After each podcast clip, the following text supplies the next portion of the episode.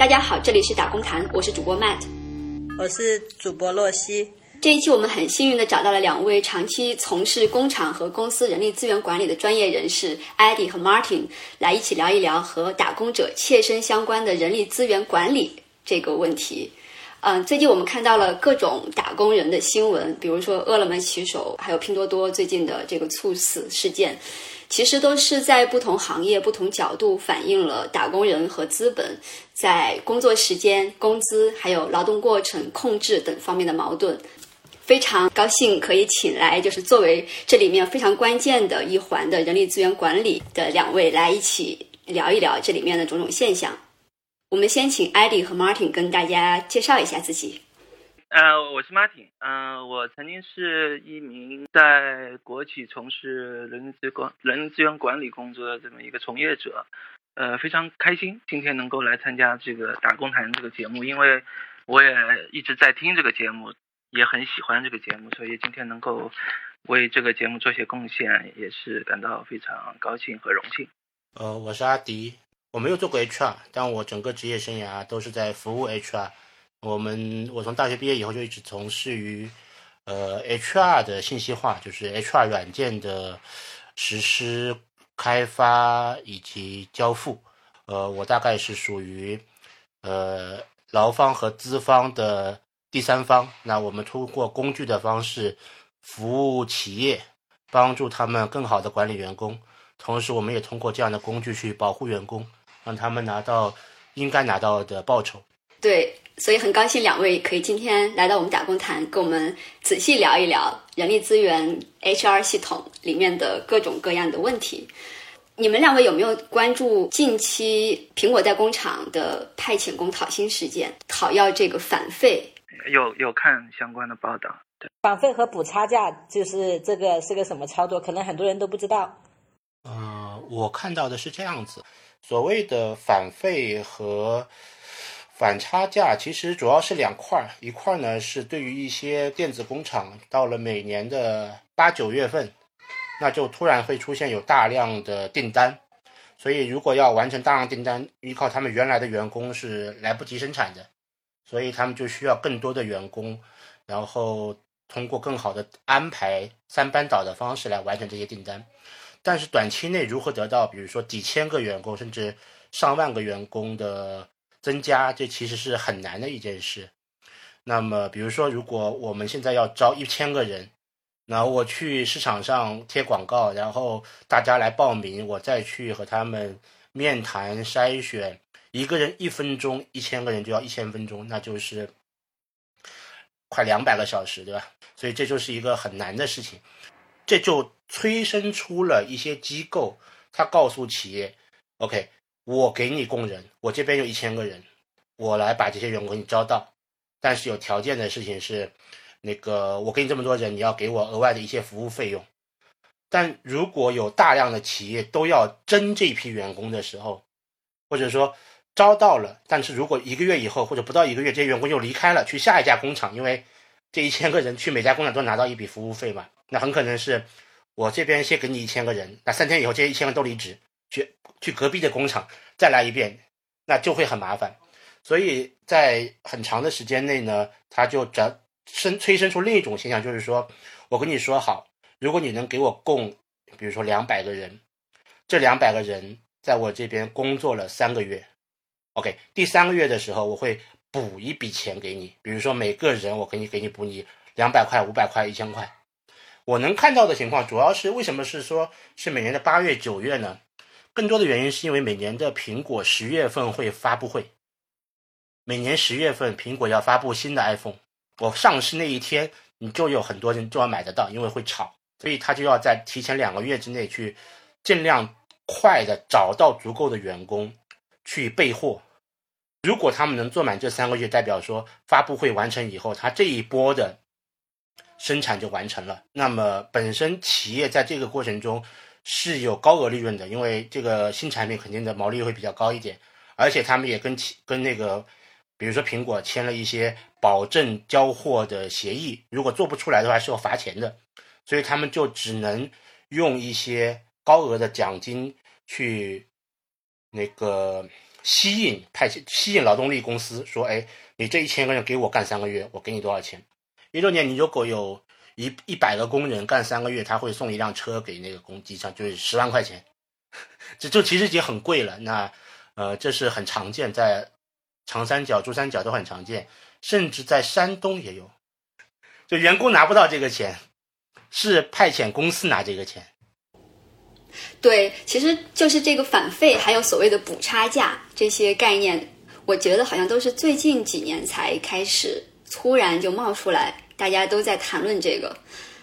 可能这里面的现象就是说，嗯，我们也跟富士康的一些工人去聊过，他们觉得，他们认为就是他们自己的经历，呃，富士康的正式工的比例越来越少了，然后很多很多的工人都是这个反费的派遣工，或者或者是以小时工这样子的呃形式进入到富士康这类的代工厂的，就这里面好像有一种就是这种用工的方式的一种转变。可能刚才艾迪有聊到，就是说这个可能和就是呃工厂招不到短期内招不到大量的工人，或者是留不住工人有有关系。那很多人就看到这个，因为他们提出的这个呃返费和这个差价小时工的这个工资是远远的高于正式工的工资的。就那他们为什么不愿意呃，比如说来提高正式工的待遇，试着留住工人，而不用每次都要？就开出这么多反差价，然后去依赖这么多的派遣机构，然后去进行这个事情呢？我认为主要的原因还是因为，呃，有两个原因。第一个原因是正式工的薪资是刚性的，就你没办法让正式工减薪水。在中国现在的企业里面，呃，拥有一个全职员工的成本大概是这个员工到手薪水的一点八倍。比如说你拿到了六千块钱。公司大概要付出快一万块钱的成本，那这里面就包含了税、社保，还有各种各样其他的费用。那满额的拥有员工去运转工厂的话呢，有两个问题。第一个问题是雇佣的成本太高了，就是如果我是一个一万人的工厂，我有一万个全职员工的话，呃，我如何让这一万个全职员工持续的更好的工作和？持续的给这一万个员工有足够的工作量，这都是很难的事情。电子企业，比比如说我们刚才谈到电子行业，就是一波一波的，而且这两年很明显的，他们的生意在变差，其实订单量在下降。那订单下降了，这些员工他也不能开掉，因为劳动法规定你不能无故的开除员工，你要等合同到期。但如果你要跟他结束合同的话，你要赔钱给他，那成本又很高。整个的趋势目前上来讲的话呢，我们也这么建议客户，就是。你应该维持在一个百分之五十到六十五左右的一个正式员工的比例。那这样的话呢，在一个基线来讲的话，就是说有淡旺季，以淡季的生产目标全是全职员工，他们就能很好的完维持住。当旺季来的时候，我们再补充上这些呃派遣员工，虽然贵，对吧？虽然贵，确实是贵的，而且质量还差，因为很多派遣员工的工作态度、及工作技能都不如全职员工好。但是对企业来讲，这是一个更合算的做法。对的，是其实正式工的成本要比派遣工高得多。那我就拿我以前服的那个单位的员工的劳动关系种类，我来介绍一下好了。首先，最多的就是签正式劳动合同的，啊，这个所谓叫正式工。然后接下来是劳务派遣，派遣员工。那么还有一类叫我们叫返聘人员。就是那些退休的，啊，我们跟他们签一个聘用合同。这三类用工关系来说，其实一个是它的用人成本是递减的，劳动法对他们的保障力度也是递减的。就是劳动法最保障的就是那些签劳动合同的。劳务派遣对用人单位的吸引力有这么几点啊，就拿国企来说，首先，它可以克服一个工资总额的限制，因为。国资委对国企的正式工的工资总额是有限制的，但对劳务派遣没有限制。其次，它可以节省一个用人成本，前面提到它可以节约管理成本。第二个是使得用人单位可以以低于正式工的待遇来雇到人，并且按照正式工来使用。呃，同工不同酬，在一个单位里面人为的制造了两种不平等的工人阶级。那么第三个好处就是单用人单位它可以不受劳动合同法的约束，它可以很方便的换人啊，并且不承担任何的成本。第四点是，万一出了像工伤、劳动纠纷，用人单位就可以把责任推到派遣单位身上，所以用派遣确实对单位、对企业是非常有吸引力的。但是我上面说的这些漏洞呢，它在二零一四年的时候被国家堵上了，就国家在二零一四年出了一个叫《劳动派遣暂行规定》。啊，他可以说堵住了用人单位就觉得非常好的那些漏洞都已经被堵住了。比如说，它里面规定就是用工单位只能在临时性、辅助性或者替代性的工作岗位上去使用派遣工。派遣的保护条例里面最重要一条，它是对那个用工单位的那个派遣工的数量，它是做了一个限制的。它是要求这个数量不能超过。总用工量的百分之十，也就是说，如果你这个单位有一百个人，你的派遣工只能有十个人。所以前面那个艾迪说，他说他有些单位可以百分之六十是正式工，百分之三十到四十是派遣工，其实他是违法的。说我说的百分之呃三十五到四十不是指派遣员工，而是指呃其他雇佣方式啊，这里包含了派遣，也包含了外包，也包含了灵活用工，比如说一些那个学生的学生工的运用，这里是。灵活用工方式，所以一四年以后确实派遣员工变少了，但是如何获得劳动力，就是如何得到我们的那个一大批员工的补充这件事情，一直都是大多数企业的一个困扰。就是说，呃，在蓝领员工这一头来讲的话呢，企业 HR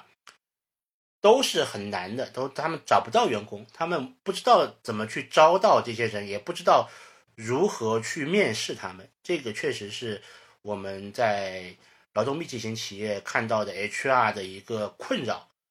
啊。就像我刚才说的，就一千个人你面试不过来，你要招到的话呢，要很长时间。但是公司的要求就是几天内要找到，那最后的结果就变成了有专门的供应商负责给你找人这样子。呃，有几种啊？一种呢就是人力资源中介就去各呃外地的学校跟学校那个合作。就是说，你今年有，比如说三百个学生要，要，比如说中专嘛，比如说三年级了要实习，好，你把他们给我，我带他们去实习，我还能给学校老师一点钱，我也可以让他们在一个很好的公司实习，然后这些学生学什么的，我可以找到对应对口的工作。但是你把这些人的身份证给我，我把他们运到。嗯，比如说无锡啊，运到东莞呀，我把他们安排进一些工厂去工作，所以他们可以通过这种方式得到一些员工。还有的呢，他们会通过一些老乡会，因为大多数出去打工的呃劳动者的第一份工作都是熟人介绍的，都是熟人介绍的。他们呃村里啊，或者是他们认识的人群里面，他们亲戚里面一定有一个呃能人，对吧？他知道怎么打工，知道在哪里做工作，知道怎么做这些工作，然后他就会说：“哎，这些同乡朋友亲戚跟我走，我带你们出去打工。比如说过过完年，他们就二月份就出门了。还有一种呢，你们可以发可以观察一下，在发达城市的火车站周围那种巷子里面，其实有很多的人力资源公司，他们挂着牌子，看起来很漂亮，外企服务单位、外企招人的那个办事处。”有这种牌子，那很多劳动者下了火车，会周围逛一逛，会先去登个记，留个手机号。他们通过这种方式也能打到人，然后一车一车人集起来以后，比如凑到了五十个人、一百个人、两百个人，在很多个机、很多个业务点都攒到一群人以后，他们就打一个牌给打一个包，然后去给企业，通过这种方式来得到员工。但这些事情是企业企业没办法得到的，就是企业怎么能得到？一下子来一千个人应聘呢，他做不到。就他们一般的做法，也只能在人才市场去贴一个告示或放一个摊位。但实际情况就是说，一旦去了那样的人才市场，你做一天也没有几十个、一百多个人来谈。所以最后的结果就是，把这些所有的复杂工作都打包化，变成一个呃一锤子买卖。啊，讲到这个成本的问题嘛，就说用正式工。嗯，合同工这个的成本是更高的，这个成本是企业没法承担的吗？这个操作的话，其实某种程度上来讲，企业也挺被动的，他要人的时候找不到人。那他如果是雇佣的是正式工的话，那他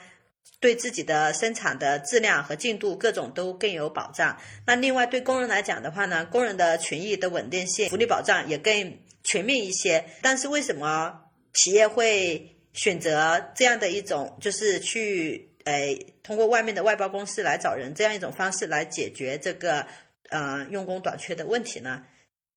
真的用正式工的成本是他们已经无法负担的了吗？我我从国企的角度来说，用正式工完全可以负担，为什么不能负担？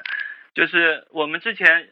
就是我们之前也有，呃，我们也有劳务派遣，但是我们在一四年这个办法出台以后，我们就把所有的劳务派遣全部转成了正式工。这就是企业说，我想，因为我要赚更多的钱，所以我要把这个用人成本给尽量压低，所以我要控制我正式工的数量。呃，国企可能是这样的一个思路了，因为确实国企的毛利率和那个行业的壁垒都更高一点，然后呃盈利的能力更强。但是对于民营企业来讲的话，或者说一些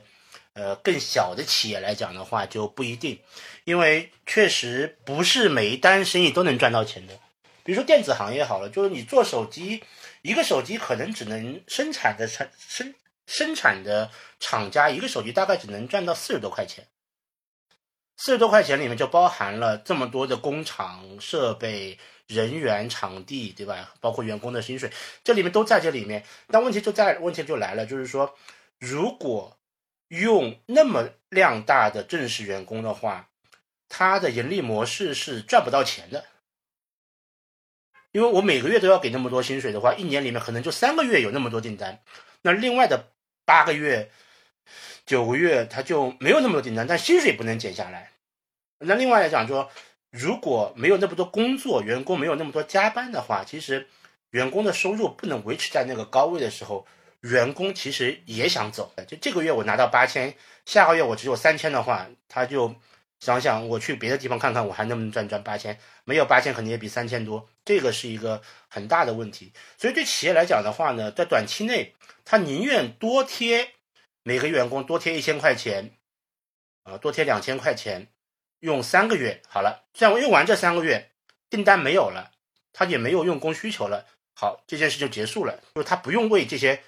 员工负责任。第二个呢，对他来讲的话呢，他没有额外的成本，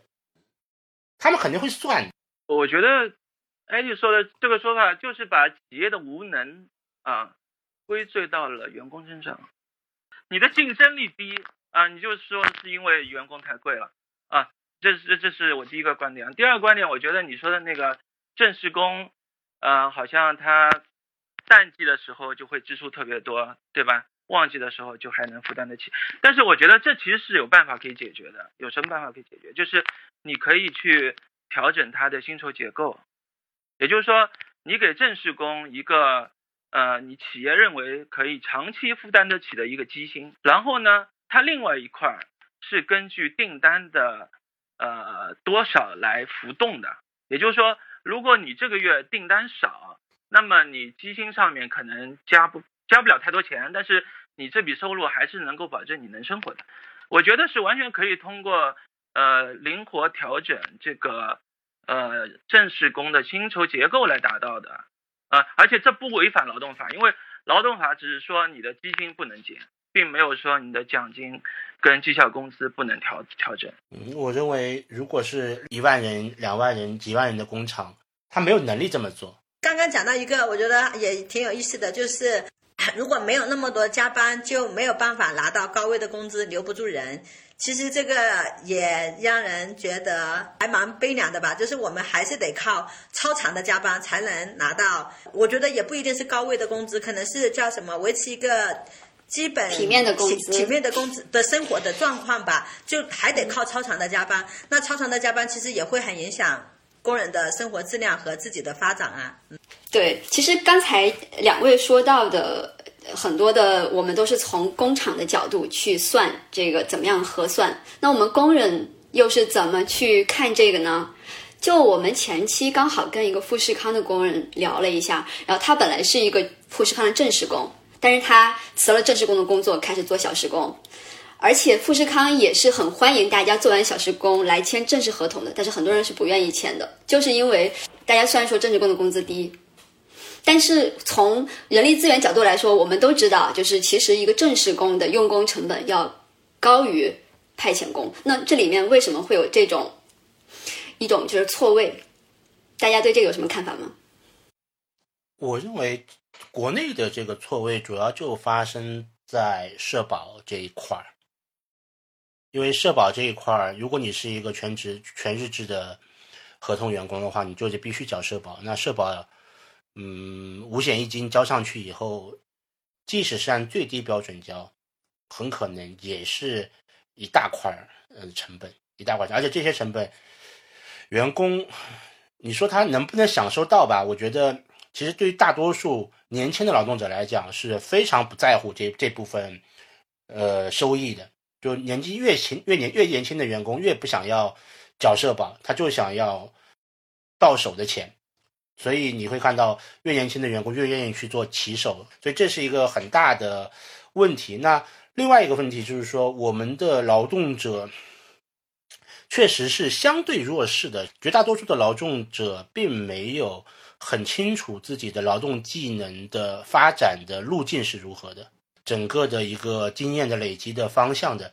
年纪变大以后，他的议价能力没有根据经验的上升而上升，反而下降了，因为他不再年轻了，他要有更多的生活的压力了，以后反而被压低了价格。你过了二十五岁，制造业的话，过了二十五岁，他的议价能力就慢慢的下降，甚至很多女员工就。拿不到这个最好的那些工作了啊，那这就是现实的状况。社保这个东西是可以异地转移的，我不知道有多少打工的人知道，就是农民工知道。你在你比如说你在广州或者深圳打了五年工，你交了社保，你回到了家乡，你这五年工的社保是完全可以转回去的，啊，不存在没有的问题啊。这个转移有很多限制的，我们就是有很多这样的。碰到这样很多这样的个案的，在这边教了十年，然后没有没有办法，特别是很早出来打工的那批人，现在是退休年龄，虽然说可以异地转移，但实际上操作起来有特别多的限制，而且很困难，而且他转回去的标准也不一样，就是他在这边缴费，如果他转回去，他在家里享受的标准是很低的。那目前来讲的话，越年轻的员工对这个模式就越痴迷，但是反过来讲的话呢，他又被这个系统又被他消耗掉了。因为他在这样的一个不平等的劳资关系下面，他感觉多做就能多赚钱，然后就忽略掉了这些平衡的部分，会导致身体会不好，会导致他的那个休息会过少，那容易出事，容易出这就是我说为什么社保是重要的，因为当他这样消耗自己的时候，等到他不行了，他之前交社保至少还有医疗保险，还有养老金可以去支撑他。大多数。年轻人没人去跟他介绍社保是多么重要的一件事。对，那我们这样，我们趁这个大，然后两位来分析，就是对我们劳动者说一下，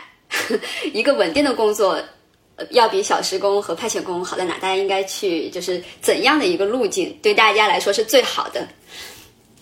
可以给我们分析一下。我我我的建议是，那在年轻的时候就要有就要很清楚的明白两件事。第一件事情是。一个人工作的时间是很短的，就如果你十八岁开始去工作，你工作到四十岁的时候，基本上就做不动了。特别是现在的年轻人，他很难像他的父辈那样工作到六十岁，工作到七十岁。你工作到四十岁，你就会发现身心俱疲，完全不想动。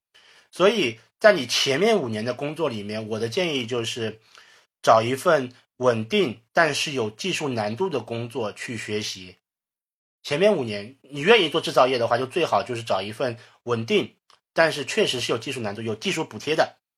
不管是呃操作机床还是操作叉车，是有技术工岗位补贴的这样的工作，你要往那些工作去靠拢去学习。好了，你学会了，然后换一家更大的公司去做那边做，你要持续的去换工作，通过这种爬阶梯的方式去提高你的职业竞争力，增加你的。工作经验，这个是很难的一件事。年轻人来讲，这是很难的一件事。但是，如果你们在工作的前五年都坚持下来了，后面的生活就会很轻松。那我顺着问一下，那对于那些就是低技术或者是半技术类的工作的工人的话，他们可能工作一两年，那个经验和技能并没有得到任何的提升，这种情况应该怎么办呢？这就要识别出来，这是这是社会的骗局啊！就不要相信骑手是能做三十年的这件事。如果你只想着今天我能收到钱，你做一个工作收到钱，那么这些钱早晚会变得越来越少和。越来越不经花。呃，我我我我刚刚就在想啊，就是就是我在想，上班是为了什么？说你去劳动，你去工作，你去上班是为了什么？呃，其实就是为了两个字，叫退休啊。要么你就是在一个呃工厂好好，就是做个正式工，我指的是做个正式工，然后慢慢的去学技术啊，慢慢的去学知识。你可以去上夜校，你可以去。呃，去读一些文凭，然后慢慢提升自己，呃，让自己进入这么一个上升通道。还有，你可以赚快钱，你赚快钱要有个意识，你这个些快钱，你要想办法把它们给储蓄下来。还有就是你在赚快钱的时候，你还是可以交医保和社保的，因为现在是有灵活用工，你可以自主去交医保和社保，你不用靠单位来帮你交的。啊，你要告诉自己。呃，这只是个阶段性的，我的最终目标是为了退休。我觉得好难呐，我我我说一下我的看法。嗯，我们在谈的这这几个人哈，尤其是你们三个是有很多选择和很多可能性的。我自己来讲的话，就会很难的。家庭妇女对吧？然后要考虑照顾家庭、照顾孩子，然后还要去发展自己，去考虑上升通道，然后同时还要做好工作。我觉得对很多基层的人来讲，这个真的很难的，就是他要顾好眼前，顾好长远，就他是需要一些条件，需要一些基础和需要一些支撑的，完全靠个人的这个打拼奋斗，我觉得是啊很难的，因为他他一个人。我们看到的可能是他一个人这样的一个选择，可能他背后有很多的东西，比如说可能家里还有弟弟妹妹要上学，他为什么急需快钱？比如可能有人生病了，或者可能家里要修房子等等的，我觉得是有很多现实的考量的，不能让他脱离他的那个生存的环境，然后来谈它的发展，我觉得是会受到很多很多的限制的，就没有那么简单，而且它的困难还不是呃。刚刚说的那种，就是没有一个人是容易的那个，我觉得他还是会有一些不一样的，嗯。就大家要明白，劳动法和社保是保护劳动者的，对，这个是肯定的，这个这个这个要非常要有这个意识，就是说，呃，国家不是从你的劳动所得里面抽抽钱走，而是通过这种方式在另一个角度来保护你，所以如果你在这个过程中。呃，加入了这个体系，那未来是会得到一些额外的保护的。对，这个是要大家要明白。其实现在的网络还有呃媒体上面都有非常多的言论去指责社保的存在，认为社保是一种高税收，这这是完全站在管理者或者是站在资本的角度去看这个问题。但是好多的劳动者、好多的打工人也被这个话语给带进去了，然后他们好像也觉得是这样子的。就大家可能在认知上面存在一个偏差。我觉得这个就是其实呃，为什么会存在这个认知的偏差呢？我们看国家对这个社保的政策的宣传是从什么时候才开始的？这个政策其实是很早就有了，但是以前叫什么睁一只眼闭一只只眼的状态，而且政策也是有一些变化。老百姓为什么选择不这样子，就是不缴社保这个呢？他也有他的考量。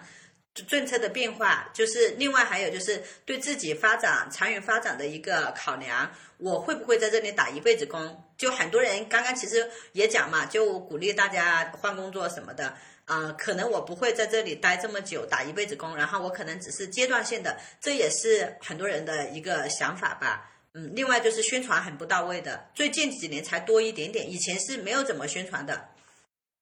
嗯，我我想补充两点啊，就是艾迪前面说的，我非常赞成啊。就是首先，我们国家的劳动法真的是一个非常完善、全面、严谨的一个法规。就是我我们以前做 HR 的时候，我们是很恨劳动法。我们我们一直我们我们一直觉得就是呃，国家应该把这个劳动法给废掉，或者是要对劳动法做大幅度的修改。这样是对企业有利的。嗯，我可以这么说，就是如果国家真的严格按照劳动法来实施的话，没有一个单位，我可以在这里说，没有一个单位可以随意的、非法的去跟员工解除劳动合同，难度是很高的。这这是第一点。第二点就是，哎前面讲到就社保这件事啊，社保这件事儿，我们可以看到国家现在对社保看得越来越重了，嗯。我我觉得他对社保看得越来越重，不是，我是觉得因为社保不够用了。是的，是的，所以老百姓为什么不愿意缴呢？也会有这个担心的，一样的，为什么想的？为什么？我觉得这是好事啊，就是因为国家觉得社保不够用了，他的出发点是希望他社保够用呀，他希望能够大家退休的时候都能发发到社保呀，所以他现在急了。所以你看，今年国家终于把这件事儿给做实了，是什么呢？就是社保入税。当你社保入税的时候，有一个最大的好处是什么？就是很多企业它再也不能以最低标准去交社保了。就比如说，这个员工是他是发八千块的工资的，他交税逃不掉的，他的个人所得税他一定是要按照八千块去交的。税务局只要按照你的所得税的交纳去倒推，就能知道你的社保有没有交足。就我们说了这么多 关于社保这些，其实呃很多时候是跟你的这跟你的劳动合同是捆绑在一起的。就是我们还要说回来，就这个人力资源管理的我们的这个主题，雇佣长期的正式工，然后留住工人在工厂里面的话，其实不管是从工厂角度来说，还是从嗯，当然大家会有不同意见，还是从个人角度来说，其实都是对双方都是有好处的。因为工人的技技术可能是不断累积的，甚至不一定是技术，而是经验，或者是面对生产中的各种问题，它是累积的。而且，如果能留住正式工的话，培训的成本也是会递减的。但是，另外一方面就是企业其实也要去投入它的培训的成本，然后来降低这种人力资源管理方面或者招工啊这些成本。但是现在目前我们看到的情况似乎恰恰不是这样子。或者说，我们可以分类来讨论，可能不同的企业会有不同的这样子一种呃用工的偏好。有一些企业的话，它就嗯，即使面临这种，就像艾迪说的，就招工难，很难招到有技能的工人。另外一方面，他又不去改善自己的这个工资或者待遇，或者他呃自己管理方面的问题，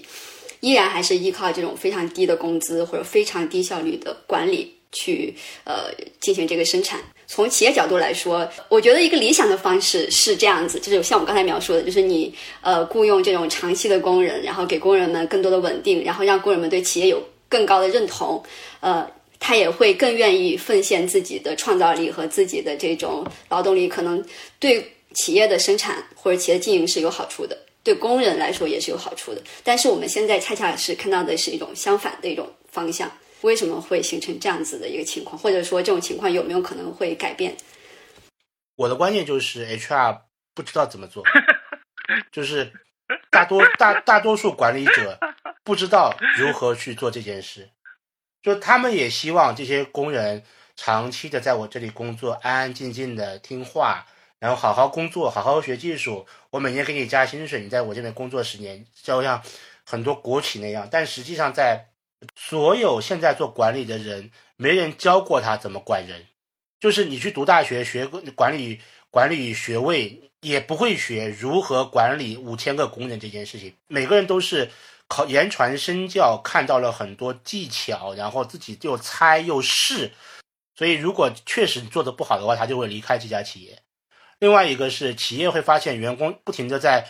流转。他就发现我没必要去好好的对待他们。从我的角度来讲的话，绝大多数的原因是因为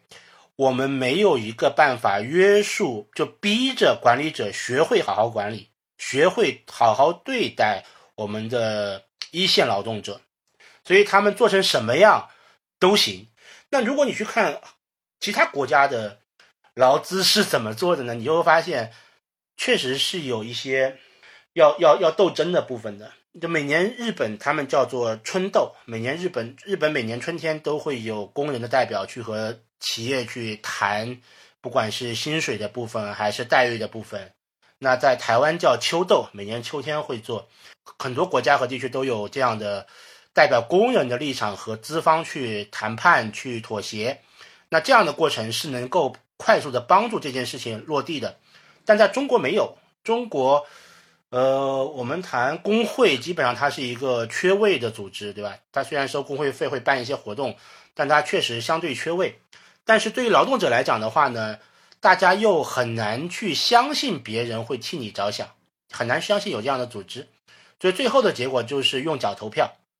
马婷，你觉得呢？我觉得这里面到底是不会还是不肯还是不愿？我觉得是不肯吧，是不愿吧？因为我我我想说一下啊，就为什么国企能做到？就是为什么国企至少面上还是做的比较和谐的？我觉得这里面有几个原因，就是最大的原因当然国企上面有有很多婆家管着，对吧？有国资委，呃，有其他的这些国有机构在管，嗯，还有就是国企的一把手，其实大部分大国企的一把手他还是公务员，啊，他还想继续往上爬，他觉得。犯不着为了侵占员工利益搞出一些什么维稳事件，因为维稳也是考核他们的一个重要指标，这会影响乌纱帽的，嗯，而且他们也知道对员工好，可以收买人心，换个好名声，又是个很好的政绩。最重要的是这些钱是国家的钱，那国家的钱用在国企的员工身上，天经地义，对吧？第二就是国企的管理层还是比较有法治观念的，因为像国资委啊、社保局啊。这些对国企是盯得非常紧的，他每年都会有各种审计啊，查出问题来一样会影响这个国企领导的考核指标。第三是国企员工他有很多申诉的渠道，比如说他可以向工会去反映，他向纪委去反映，或者上级单位来审计的时候他可以进行反映，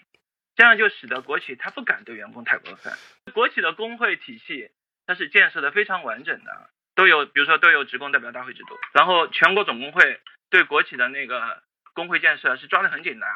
他比如说他要求大部分国企都要建立所谓的叫呃集体劳动合同制度，不管这是做样子的也好，还是怎么样也好，但至少有这么一个程序要走，对吧？还有就是他要求那个职职工代表大会每年要开一次，所以我觉得这是里面是他们这些民企是不会吗？他们是不肯吧？嗯，我也想说一点，就是广东也有，应该在一零年左右的时候有推出两个普遍，一个是在呃企业普遍建立工资集体协商制度，一个是推普遍成立工会。当然，那一一零年、一一一二年那时候呢，还算做出一点动静了，后来又就是没有什么声响了。还有另外就是刚刚讲到的。啊，他们是不愿还是不会还是不肯呢？我也对这个有点看法，就是，嗯，他们是只是把这个蓝领工人当成一个。没有感觉，没有情绪，没有没有需求的生产工具呢？还是有真的把它当做一个完整的独立的人？他除了在这里生产，他作为一个人的基本的价值和需求和他的别的身份的一些认同和他自自己价值的一些诚信的这个部分，从哪里？来呢？或者说管理层有没有看到一个作为一个完整的独立的人，他是有这个东西的呢？还是觉得你只管干好活，别的我都不管你，或者我都不想看到你的这些东西？我觉得这是有区别的啊。对我，我想再补充一点啊，就是我我也不是完全不认同艾迪的那个说法。我觉得艾迪前面说到了一个非常重要的点，就是就是人力资源管理本身的问题，就是这么多年我们要看一下人力资源的它这个管理哲学。它是在一个什么样的演变？我就举个例子吧，就是十年前啊，很多企业它是非常重视叫员工满意度的，就是他希望他的员工对他的收入、对他的工作环境、对他的上级领导表示满意的，因为那时候企业或者人力资源的管理哲学是相信员工满意了，他的工作表现就好了，就是员工满意度和工作表现是相关的啊，员工满意度高，工作表现就会好，这是。最早的人力资源的管理哲学，但是慢慢慢慢的，这个工工作满意度这个指标变成了一个什么指标呢？大家再也不谈工作满意度了，大家谈的是什么？大家谈的叫工作敬业度。就企业再也不说什么工作满意度了，他开始调查每个人的工作敬业度。所以我都觉得这个区别在哪里？就是当你这个企业还在重视员工满意度的时候，说明这个企业他还重视员工的工作感受。他认为为员工创造满意的工作条件和工作环境，从而去提升员工的工作表现，这是企业的责任。但他在重视工作敬业度的时候，其实他就把员工的工作表现完全归到了归因了员工的自身，就是你工作表表现不好，啊，这不是单位的问题啊，是因为你不够敬业，所以你要自己去检讨啊。那么还有个大的变化的趋势就是说，人的资源管理，尤其是绩效管理，越来越追求量化。就是许多企业认为它是没有不可量化的考核指标的，所有的岗位、所有的工作都能被量化。就是我们被所谓的数据驱动，对我们被所谓的什么数据驱动、大数据管理所所引诱了、所蛊惑了。所以企业都觉得啊，员工最好都浓缩为什么呢？就一个个数字，就他看不到，他再也看不到那个数字背后的那个活活活生生的人了。我举个例子啊，就是我前两天正好去面试一家民企的人事经理啊，因为我在家里闲的实在太没事干。面试我的那个高管他跟我说，他们是怎么考核财务部员工的？因为你知道，财务部作为后台部门，它是非常难考核的，因为它是一个辅助性的岗位，那种。非常典型的那种非固定产出、难以量化的岗位，因为好量化的都是业务部门，难量化的就是那种财务啊、人事啊什么的、办公室啊什么的。但是他们竟然竟然竟然做到了量化，所以他他就跟我说，他们怎么来考核？他们是考核每个财务每个月做的财务单据凭证，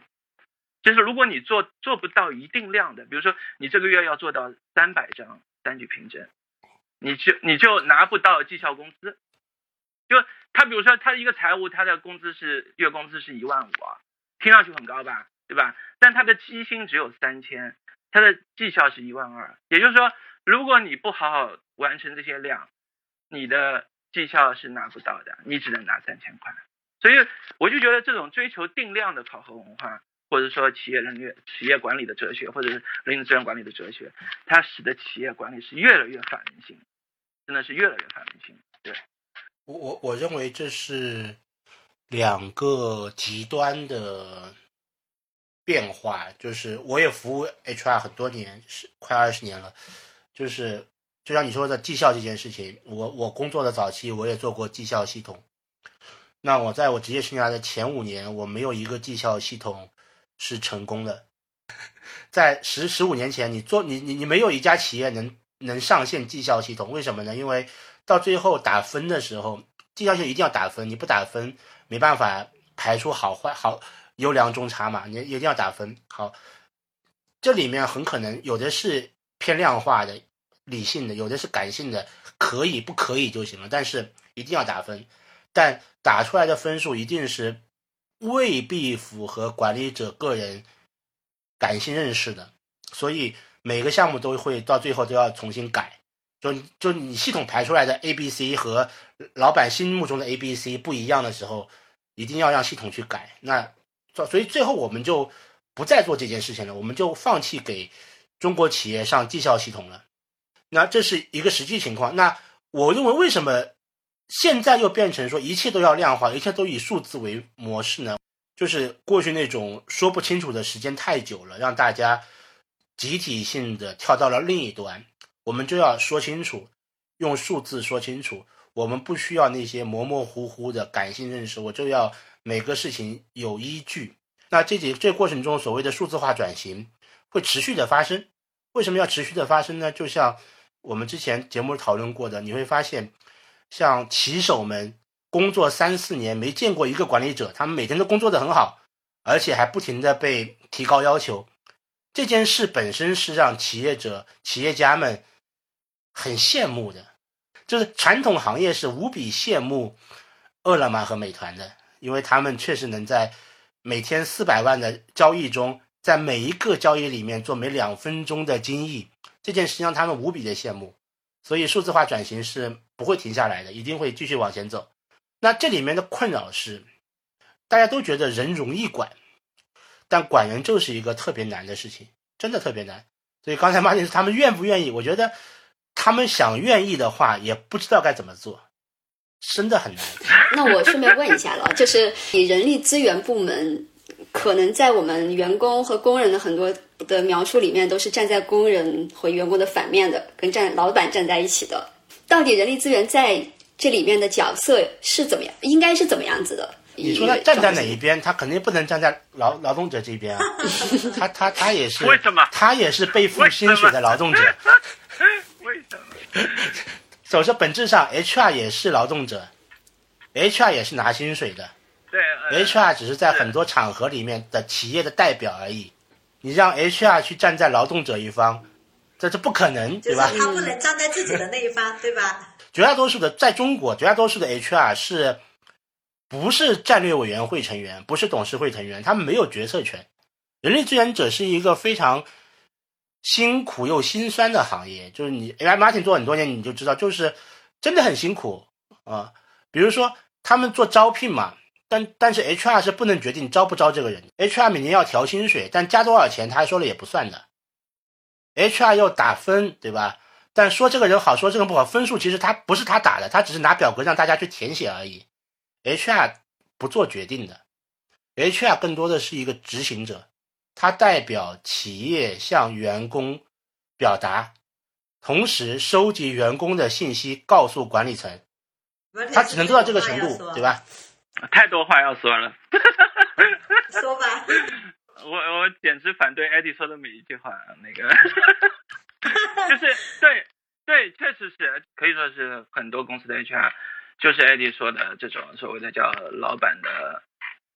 狗，或者是说的好听点叫老板的打手，或者说他就是个工具，他是老板去管理工具的工具，就是老板去管理这些工具人的工具。但是我觉得就是每个企业的 HR，你你要首先你要承担起责任，就是你不要自轻自贱。是在英国读的人力资源硕士嘛，我就记得非常清楚，到现在我还记得，就是第一堂课上，我们的老师就说，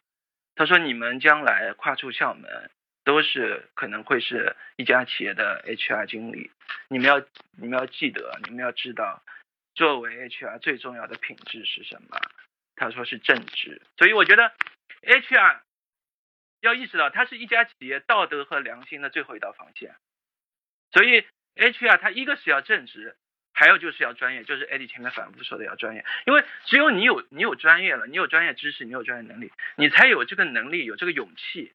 去跟老板进行一些对话。HR 你要你要跟老板进行对话，你要跟老板进行沟通，要及时去劝阻老板一些不合法、不合规的做法做法和想法。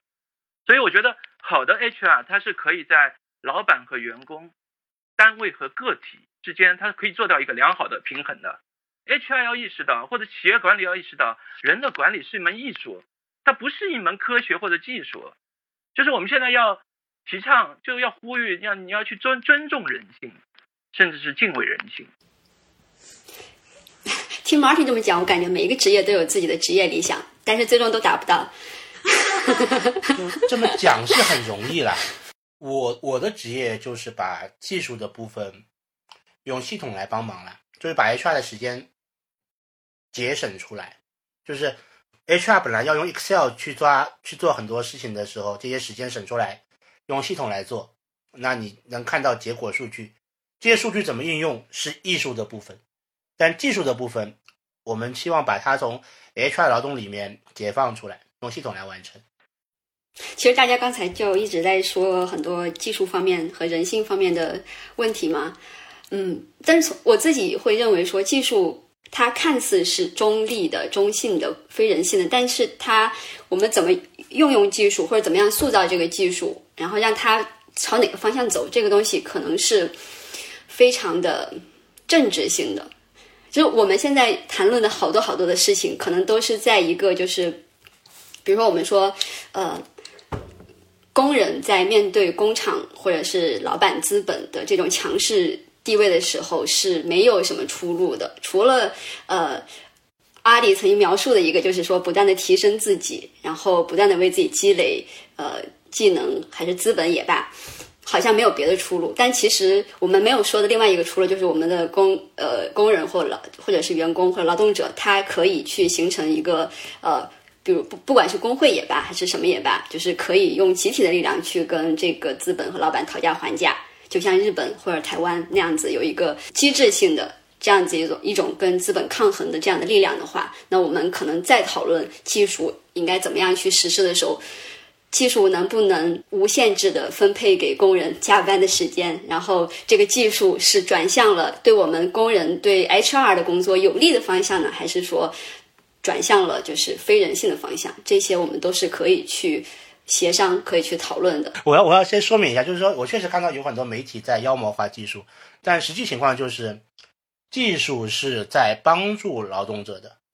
技术是保护劳动者的。当这个技术是在保护劳动者的时候，它当然是保护劳动者的。那有一些技术，比如说我们最近的新闻看到，在厕所里装一个计时器，在座座椅下面装一个 装一个监测劳动者的呃这个这个员工的工作情况的感应，它就是为了监控，不是吗？它其实就是呃为了对呃员工的工作的情况，它的一个过程有更多的掌控。这两件事听起来是很毛骨悚然的，我理解，就确实有一九八四的这种感觉，就是你不停的被老大哥看着，不管是拼多多还是字节跳动、字节跳动吧，这两家公司正在快速的扩张，他们的员工数从短时间内从几百个人到几千个人到破万人，但是他们设置的洗手间的数量不够，就是这是一个大背景，就是实际情况就是，呃，有有员工在男厕所的小便池里面大便了。因为等不及了，这这这这这是这件事情的一个直接出发点，就是说如何去设置合理的厕所数量，如何去判断我们到底需要多少个洗手间，是在洗手在厕所里面装计时器的一个一个出发点吧。我相信他们不是为了控制员工上厕所的时间，因为做这件事情一点意义都没有，一点意义都没有啊！特别是在这样的企业里面，他不应该这么做。因为我在这个行业工作了很多年，我们确实能看到，在目前的技术条件下，全世界还没有一家管理软件公司能做到一九八四式的对员工的这种监测啊。可能有一些公有一些供应商提出了一些想法和概念，但实际上呢，呃，这件事情是非常难的，五年内它都不会成为现实。另外一个角度来讲的话呢。绝大多数的技术都是在帮助劳动者的原因，是因为技术反映的是现实，现实就真实，其实比什么都重要。如果想要压榨劳动者，最好的做法是完全按照他想法去做，没有技术的参与，因为有技术参与就会有记录，有记录以后就会被审计，被审计以后就能定义他违法。这件事情本质来讲是。不利于资方做坏事的，所有的技术从我角度来讲都是会留下来方法的，都是另一个角度去保护劳动者在实际劳动过程中把发生了什么记录下来的。我我我其实不觉得技术是中性的，技术技术当然有可能是恶的。我也觉得，还有谁在掌握和利用这个技术？这个还有回到拼多多那个呃事情，他几百个人的。公司就算从他最早几百个人的公司，他的厕所是个位数，这个也是不可思议的。还有另外一个就是我的工作里面有各种制造业接触到各种制造业的工人，男工女工，他们在流水线上工作也是类似这样的情况。当然，他不是在厕所装计时器，他们是离岗需要有人顶岗，而且。就是要你要去请假，拿到那个一个牌，你才可以离开车间去厕所的。如果你超过多少时间回来，也是要被批评的。啊，那拼多多就更先进一点的，就直接装了计时器这样而已。那在流水线上面的工人呢，就是要请假拿到一个牌子才可以离开工位这样子。所以我觉得他肯定不是啊，对，就是 为了计算厕所的问题了。嗯，你要你要厕所配备。这个比例是良好的话，你完全有其他一万种方法去做，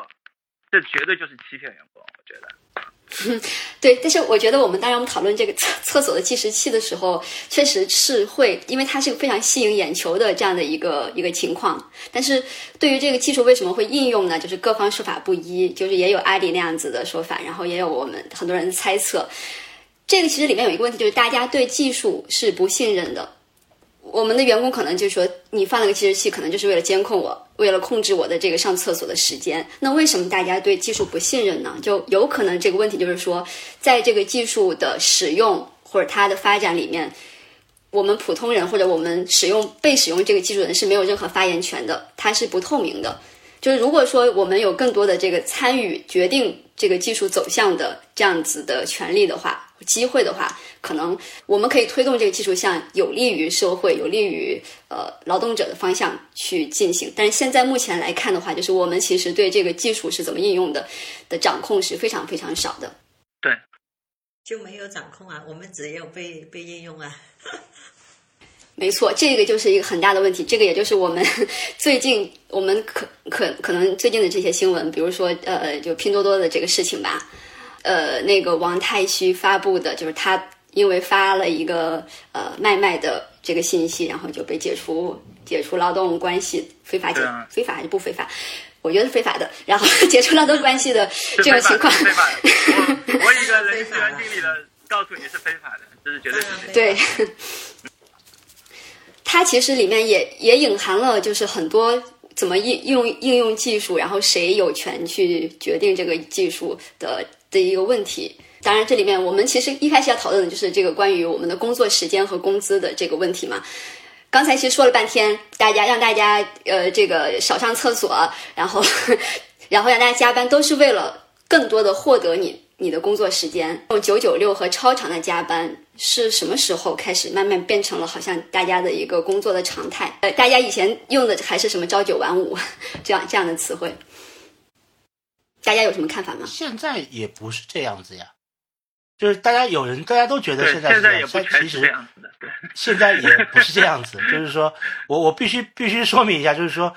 九九六这件事情是非常少的一群人在。被执行的动作，真的吗？它不是一个普遍 现象。可能我们的是的阶层不一样，反正我我的身边的就都是这样的。啊，我们我们我们我们只说明一下好了，就是说九九六指的，我觉得更多的是那些呃知识工作了，就研发研发人员的一些工作的模式。但但对于普通的一线劳动者来讲，比如说确实是有那种两班倒，就十二小时工作制的这个。确实是有，就我们这边的话，流水线两班倒，从早上八点上到晚上八点，另一班从晚上八点上到早上八点，也是这样子。有些是一个礼拜转一次班，有些是半个月转一次班。但那一天是算两倍的加班，对吧？不一定，看行业。比如说纺织，它就没有那么强的，它就没有按照这个劳动法来，而且纺织的它的在广东来讲，纺织很多它就不是大的。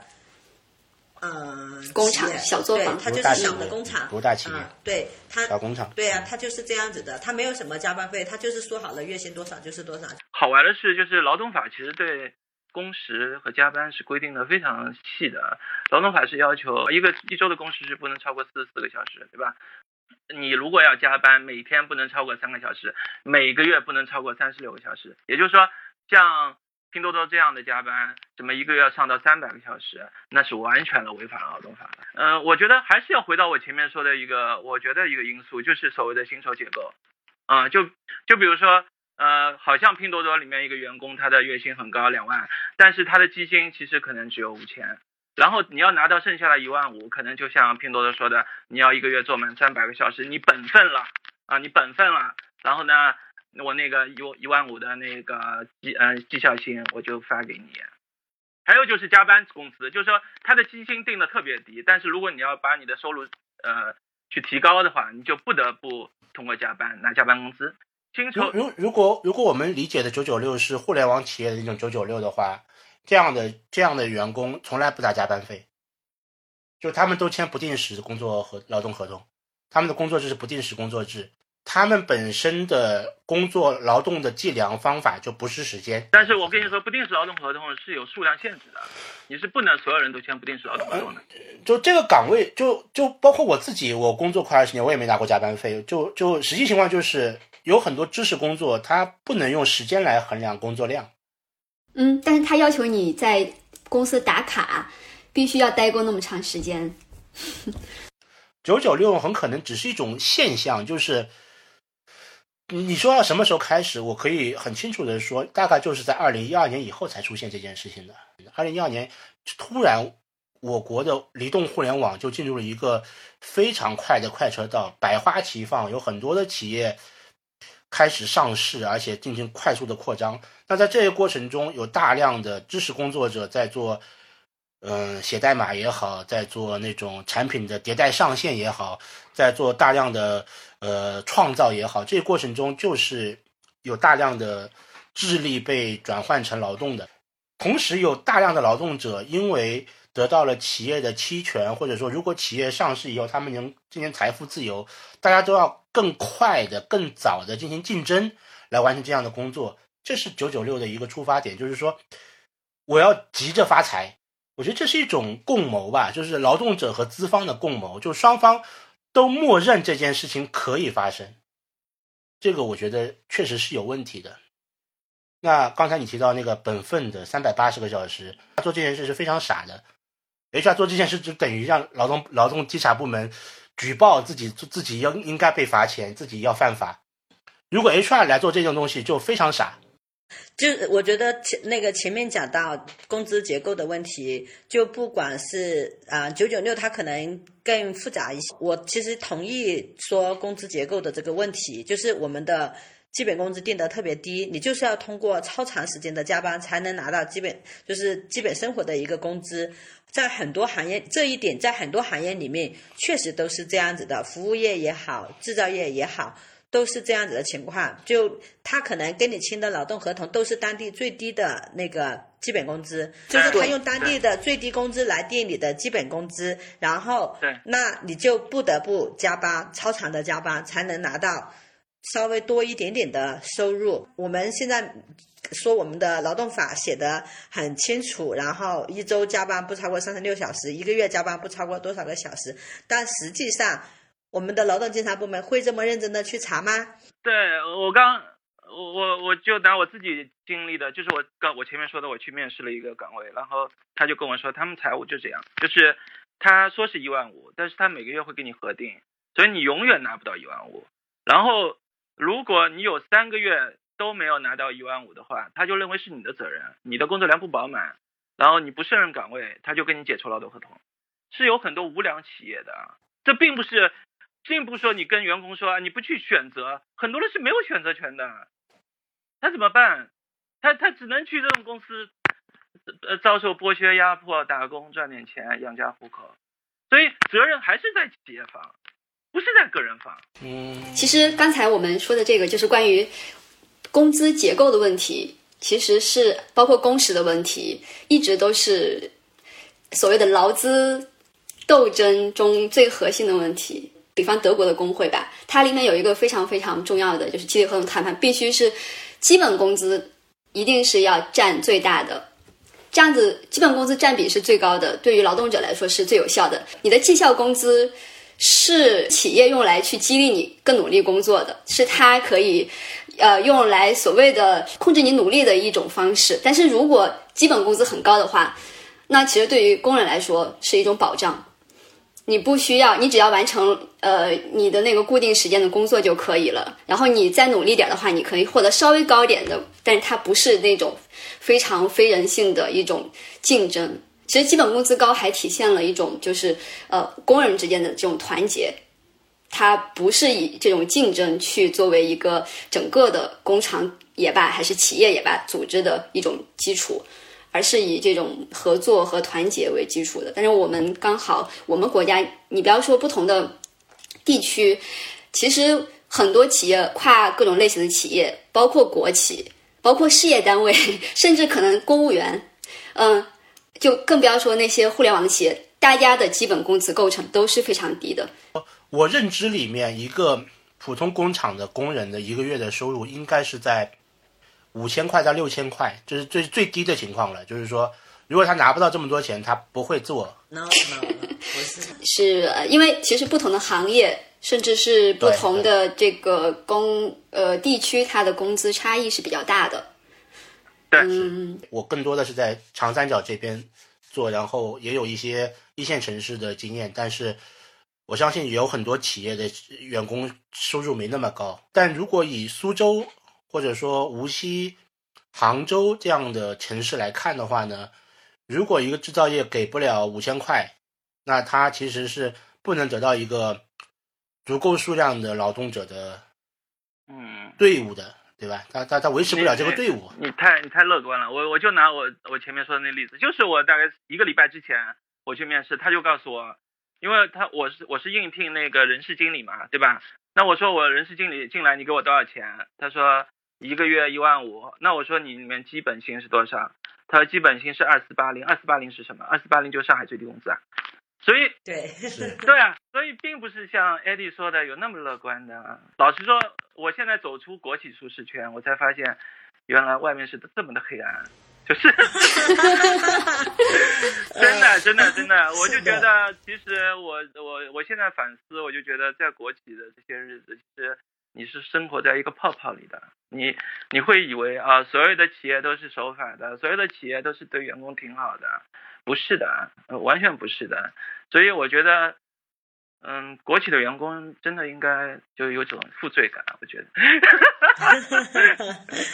嗯，是的，就是珠三角的情况也是，不管制造业、电子也好，制衣制鞋也好，很多真的是最低工资是一千多块，然后靠加班撑起来，可能能拿到三千多、四千块这样子。当时他跟我讲一个月基本工资他四八零，我当时就想把我那个手里的东西砸到他脸上，就 是太过分了，我就觉得这样做太过分了。嗯，普遍做法这样这样这样定薪资结构确实太低了，那不合理。对，完全不合理。但我告诉你，真的，大部分民企都是这这么来设计。是的，是的。对。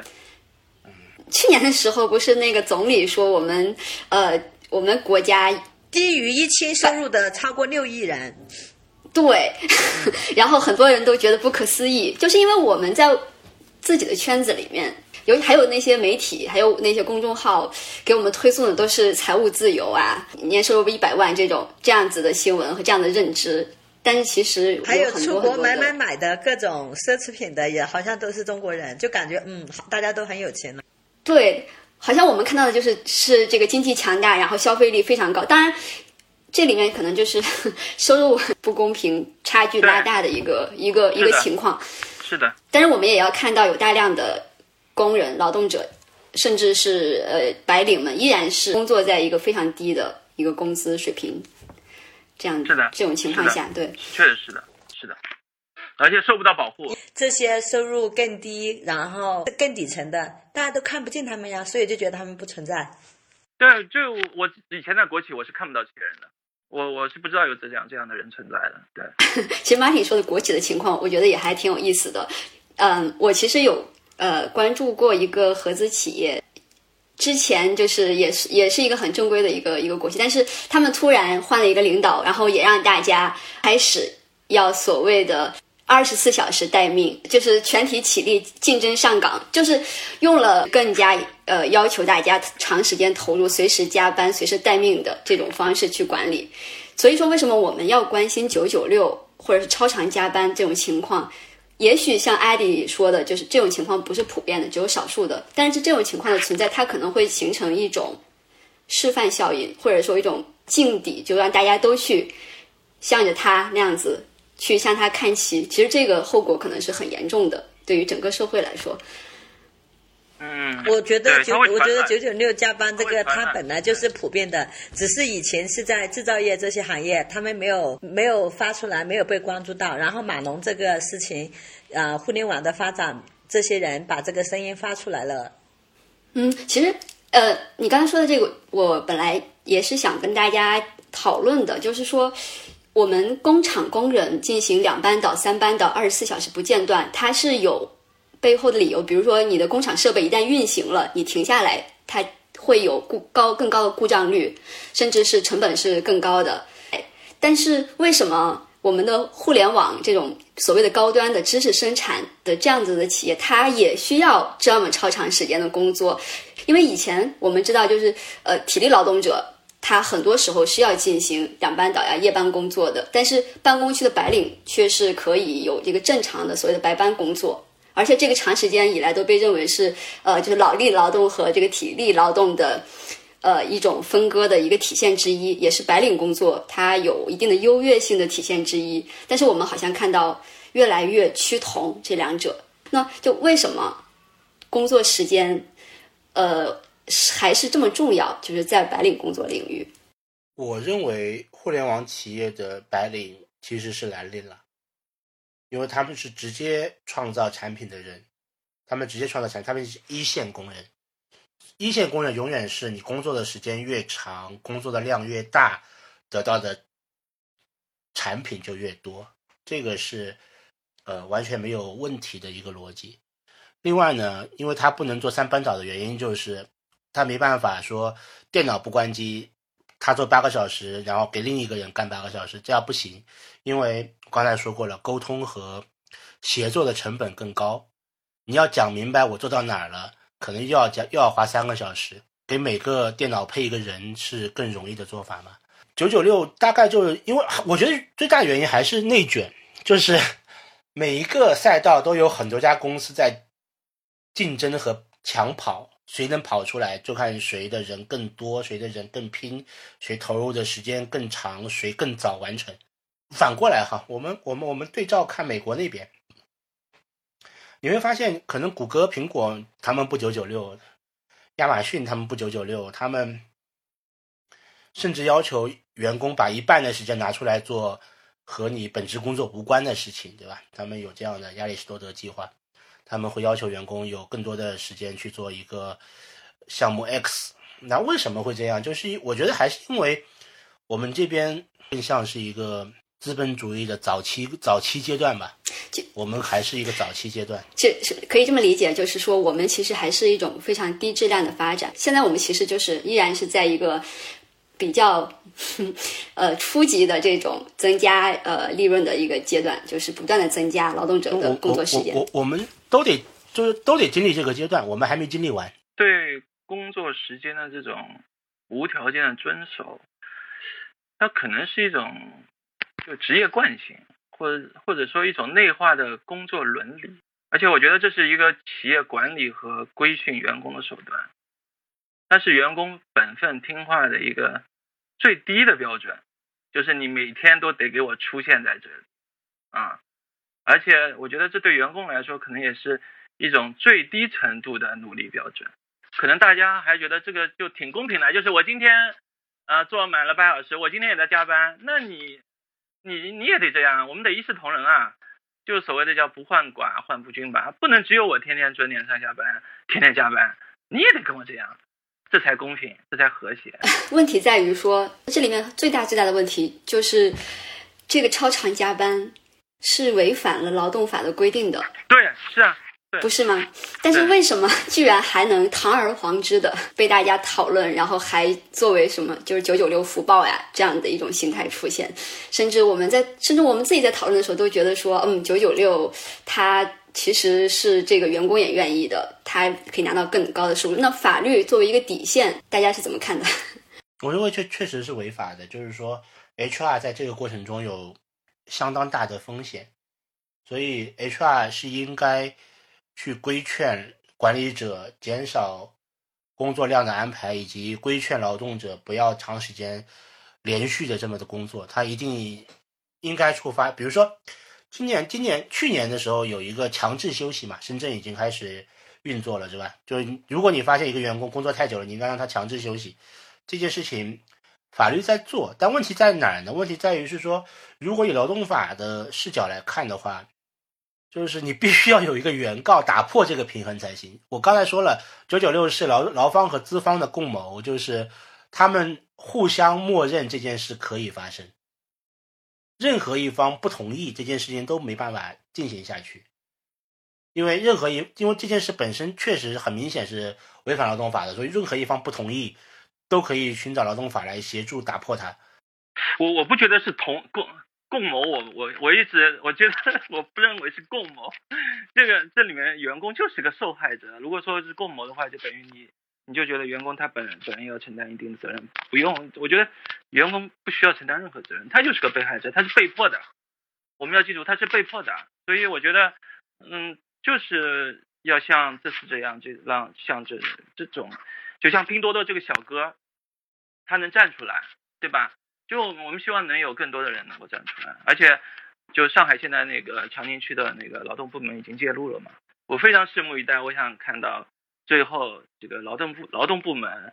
对拼多多是一个什么处罚，而且我觉得这个处罚是会有一个示范效应的。嗯，没错，其实我也是不太认可，就是说，呃，就说这个员工也是在共谋的位置。最主要的问题就是说，呃，员工和这个公司、企业，尤其是这种更大的企业，它的一个位置是不对等的。就有时候你拿到一份不公平又违法违反的要求，这个人力要求的时候，你为了得到这份工作，你不得不接受。然后有的人不接受，就只能是离开。但是这个并不能改善这个实际的情况，尤其是在这种就是依然有源源不断的劳动力可以供这个企业去去选用的时候，那我们的这个力量就更弱了。所以是需要一些其他的来平衡这个不对等的权利关系的东西。就可能劳动法是我们可以去用去用的。一一个东西，但是这个东西好像很多的呃白领，很多的工人，他们其实是不太在意的。我我我的问题就是谁去用，就是谁来用这个工具，这这是我的问题。就是说，不管他是不是共谋，可能他是被迫的，但是既然他接受了被迫这状态，他就不会用这些工具，对吧？因为他要继续工作嘛，他要收入嘛。那谁来完成这件事情？对，其实我最近有看到一个新华社关于拼多多被辞退那个员工的一个报道嘛，他有去访谈，就是执法单位，就说执法单位角度来说呢，他们往往是被动执法，就是只有当员工劳动者举报的时候，他们才去监管，很多时候是这样子的。但是呢，因为这种劳动者和这这个公司不对等的这种权利关系，又很少有人敢站出来。跟公司对抗，因为你不仅仅是法律上面的一个风险，甚至你会担心自己的职业生涯会不会受到影响，这个都是一个很现实的问题。但是两位是人力人力嘛，好像 Martin 说自己对这个人事和劳动法的方面也比较了解，就说我们碰到这种违法的情况的时候，普通的一些员工可以做一些什么样的事情，或者是在更好的保护自己的利益的情况下，可以怎么样？可以采取什么样的行动，然后来进行一些改变，或者说维护一下自己的权益？嗯，这个，因为我以前是站在员工的队里面的，但是，嗯，但是如果你让我想一下的话，我觉得最简单，你就可以匿名举报呀，嗯，你就匿名举报，一点危险性都没有呀。劳动向谁举报？员工啊，员工向劳动监察部门进行匿名举报呀。嗯，而且。匿名举报是留痕迹的，就像艾迪反复说的留痕迹。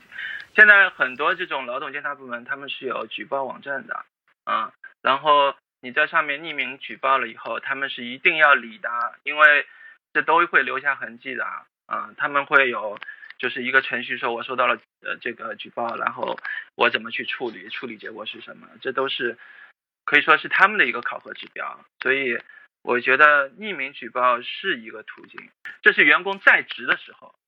你想保护自己，那你就去匿名举报吧。还有个就是，如果你真的遭受了不公平的对待，你被解除了劳动关系，就像拼多多这个小哥，那很简单，拿起劳动法这个非常完善的法律武器，就来保护自己啊。我可以说，拼多多这个小哥如果去仲裁的话，拼拼多多一定是输的。他这是典型的非法解除，就是我们不要觉得，呃，我一定要达到一个百分之一百的效果，哪怕你你达到一个百分之二十的效果、百分之十的效果、百分之五的效果，也比完全没有效果要好吧？只是我我我的感觉是，九九六会在还会在一段一段时间内存在。当我们还是在走着所谓的向时间要效益的这个阶段的时候。我们就没有办法从根本上避免这件事发生。当然，这件事不应该在我们国家发生，因为我们是一个社会主义国家，社会主义国家，对吧？他劳动者是国家的主人，他不应该这样子。我们现在都已经不算初级阶段了，但是它还会发生的原因，我觉得还是因为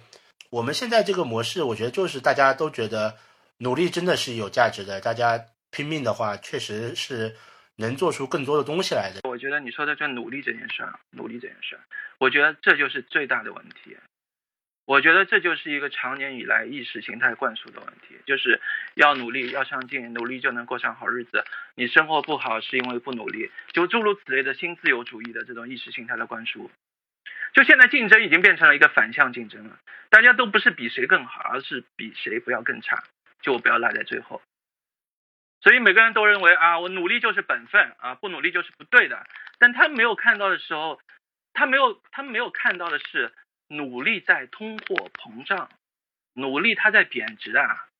努力它在打折啊，努力的贴现率越来越低啊。为什么？因为老板们越来越贪婪啊，越来越吝啬啊，越来越难以取悦啊。香港有歌星叫许冠杰，他有首歌叫做《半斤八两》，是七十年代的一首歌。当时说是我只要出了半斤力，我就能得到八两钱。但现在呢，是你出了半斤力，你可能只能得到一两千啊。我觉得员工要擦亮眼睛，千万不要再被这种所谓努力就能过上好日子的这种意识形态被蒙蔽了。嗯，我们有一首歌里，我们有一期骑手的节目里面就用了许冠杰的这首歌《半斤八两》粤语版的。对啊，是的，我啊啊，我我也是这个想法。所以，所以下面我下面那句话就是说，我觉得大家要去找说选择你要的那个协议，就是要去挑一个你觉得更恰恰更能接受或者更好的恰恰协议了。是现在资本家都联合起来了，你是没有选择的。现资本家都联合起来。哎，我们最近看到一个传言，说是阿里的这个需要要牵头搞一个人力资源联盟，就是把它现它下面的各种相关联的企业的 HR 信息共享。对啊，这样子的话，就感觉资本家已经联合起来了，然后打工人就瑟瑟发抖。我觉得早就联合起来了。比如说刚刚说到的那个，比如说你离开这个行业，如果你在这个行业有劳动争议纠纷、有诉讼的记录的话，很多时候会被进入黑名单的。制造业的制造业的工人都有这种状况，就是如果你在这个片区有跟企业有这个劳动争议诉讼的话，你就有可能在这个片区找不到工作。他会有一个黑名单，在这个嗯。工厂的这个老板之间互 HR 之间互相流传。是的，我我我我不知道，因为因为因为黑名单确实是我们很多客户要求有的功能，但是我也确实知道大多数企业没有做出来。嗯，是的，还还蛮普遍的，珠宝业和电子但电子但但但电子厂。但是我知道的黑名单用法不是这个了，我知道的黑名单用法是因为他在这家公司的 A 工 A 工厂出了状况，离职以后，大家如果去 B 工厂入职的时候应该被提示。对呀但是我，没想到是这个情况。但这种情况就是他们很注意的呀。一个刺头的工人，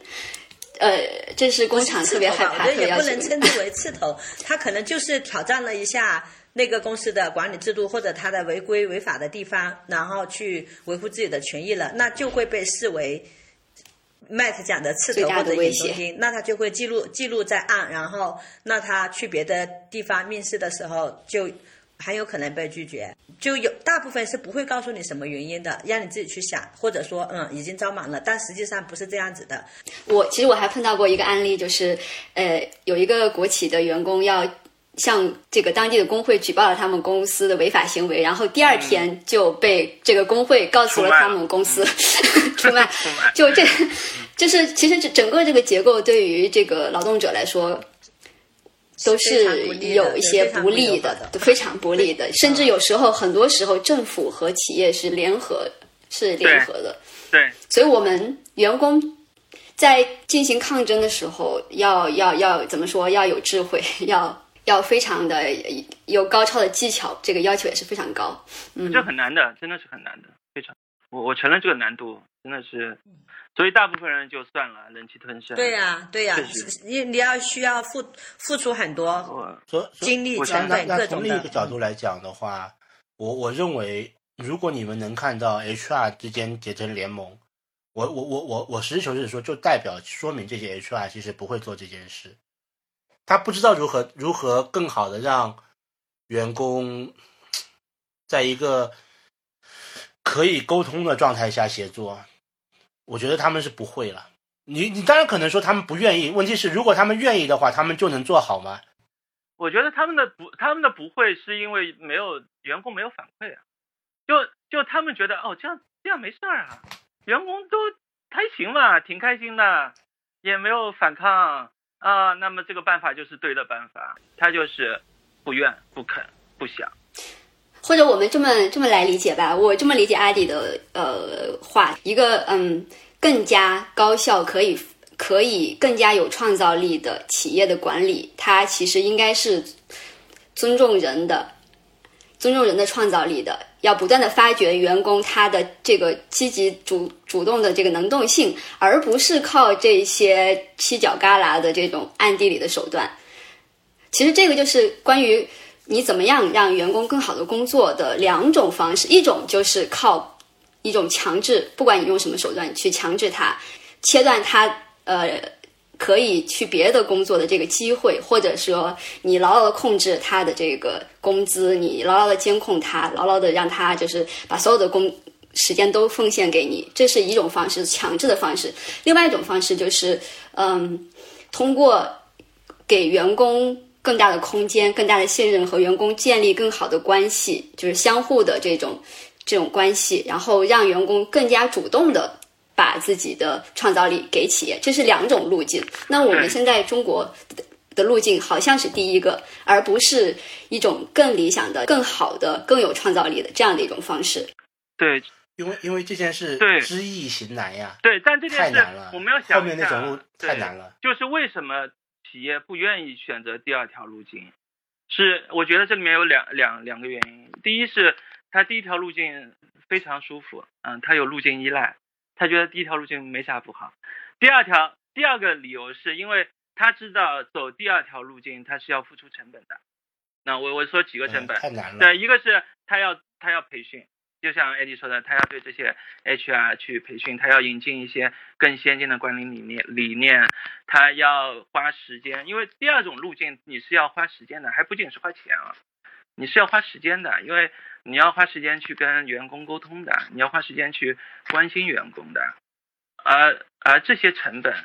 恰恰是企业不愿企业不愿去承担的。我我举一个不恰当的例子好了，就是说，所有家长都知道小朋友要好好跟他解释，但是你一旦开始打了他一顿以后，你就发现太好用了，是吧？对但但你知道，直到你打不过他，直到小朋友长大了，你打不过他，你就会发现打已经这个办法不能了。也就是说，一旦第一条路径依赖，直到你发现第一条成本太高，承受不起的时候，才会有一部分人去尝试第二条。马蒂一开始提到，就是说有有很多人认为，老板们就企企业家们其实不关心员工满意不满意。就这几年的趋势，确实是会变成说，越来越变成说，到底员工们敬业不敬业，对吧？这个这个，这是更关所以。你你从这个视角开始看的话呢，它它会造成一种双方的猜忌。嗯，是，其实这是恶性循环嘛。嗯，其实哎，今天还看到就是有一个所谓的不知道是哪儿的一个员工忘了说，就是说其实那些能真正九九六和这个十一十一六的这些人，没有一个是正儿八经工作的，很多就是。会就他非常熟练，怎么样在上班的时候摸鱼吹、呃、这个 这个吹水，要不然的话，你要是认真工作，你根本弄不下来的。哎，但是我跟你讲啊，这样很累的，你不要以为他们这些人很轻松，这样很累的，这样很累的。对呀、所以我就觉得从企业角度来说，如果他他为什么就选择了这么一种很糟糕的人力资源和工作的模式呢？他完全 可以换一种让大家知道，说我每天就工作这七个小时就够了，我在这工作里面，然后把我的工作完成。那那那我们那我们这么讨论好了，那个这个月开始，快手也开始做大小周了。大小周工作制就是一个月里面有两个礼拜你要多工作两天，但是每个月都给你五千块钱。我不记得这个大小周已经变成一个制度化的东西了。哎，哎，艾迪，我请教你一下，这个逻辑是什么呢？因为他们肯定知道，并不是每个人的工作量都饱和到要大小周的吧？这就是一种非常懒惰的做法。是的我，我也觉得不是其对，其实它是一种很粗放、很粗放的一种方式吧。对这，是非常懒惰的做法。今天看了一个拼多多的员工写的他的一个前拼多多员员工写了一个很长的，就是他的一个工作中遇到，就是碰到了各种非常他认为非常不合理的工作安排，比如让他们他们全部都去呃二十四小时值守，然后但他发现他值守除了不能好好睡觉以外，根本没有任何的效率。但是又要求每个人都必须要全员的要加班。我从我看来，我觉得这是一种非常粗放的抓住员工，让员工去多工作的这种一种方式。前提是他可以做得到呀。就是我们可能在法律方面需要去改变这个，把这个劳动法的这个底线给守住了，然后我们再讨论所谓的努力 是应该是怎么样子的。嗯，我现在我刚刚突然想，我在想他们干嘛要这么做？我现在更倾向于这是一种规训，甚至说这是一种企业去筛选他要的那种人的一个办法，就是如果你能够服从这种规训。你而且是完全拥抱这种规训，所谓的大小周或者九九六。好，那我就知道了，原来你是我的人。那那个是刘强东不是说了吗？那个不努力的不是兄弟，就一样的道理吗？对啊，一样的道理。他是他是靠这个手段去筛掉那些不认同他这个企业文化的人嘛？他是一种其实是一种筛选手段，是一种规训手段。他们太知道怎么去找到自己要的目标员工了，他们是太知道怎么去利用人性的弱点去达成自己的目标了。嗯，所以那个拼多多说的所谓的，就说底层人哪个不是用命换钱，然后说这认为这不是资本的问题，而是社会的问题。有有些人觉得说他真是说出了大实话。当然他有问题，就是资本和社会不可能是分开的嘛，整个的社会运行的方式都会被这种企业、这种大资本，呃，这种这种规则去改变。当我们一直在讨论，就是说企业是怎么怎么样，他要追求怎么怎么样，然后我们员工是怎么怎么样，但是我们要还要考虑，就是我们的生活是怎样，因为我们是人，我们不是工具，我们不是只是生产的工具。对，虽然劳动是我们作为人很重要的组成的一个部分，然后也是我们价值感的来源之一，但是这个劳动是怎么样子的，还有我们的生活是怎样子的，这个可能是当我们考虑这种。时间和就是 打工人和老板的关系的时候，我们也要去提出的一个非常重要的问题。这这个方面，我觉得中国和美国是很像的，就是大多数人都被拜工作教了，就是他认为工作就是一个人生特别重要的一个组成部分。这种平衡或者说怎么对待工作吧，这件事情是没有被好好讨论过的。就是工作到底有在你生命中占多大的比例，有多么重要这件事没有被讨论过。很多人都觉得工作是一个很重要的事情。就当这个工作在我们的生命中占了这么多这么重要的位置，然而这个工作却越来越糟糕，越来越分人化，越来越要求呃过劳的时候，那我那我们的这种整个的这种期望是不是就会破灭了？然后我感觉就是最近的这些就是拼多多呀这些新闻，可能就是大家的舆论。可能都反映了一种这种情绪，一种破灭的情绪在里面。马挺一开始说过一个话吧，就是工作的目的是为了退休嘛，就是所有人开始劳动的目标都应该是体面的离开劳动。这个这个我我也认同了，我很同意这句话。问题就在于我们的我们的这个教育体系，或者说我们的这个社会的这个呃常识中间没有提供这个出口。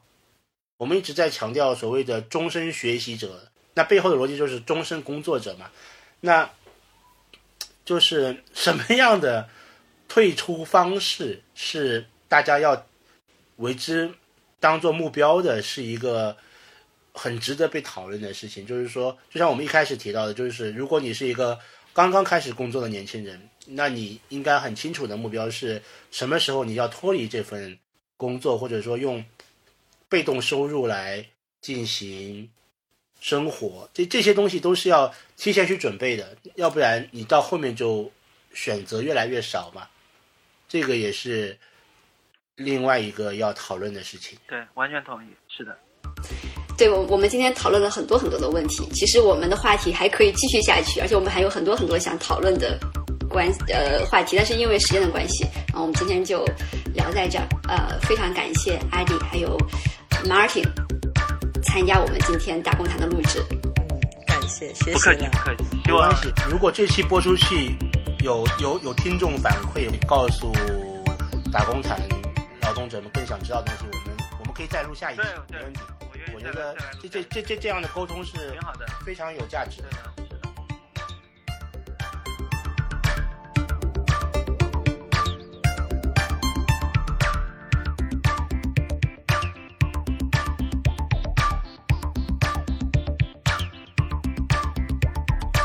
Thank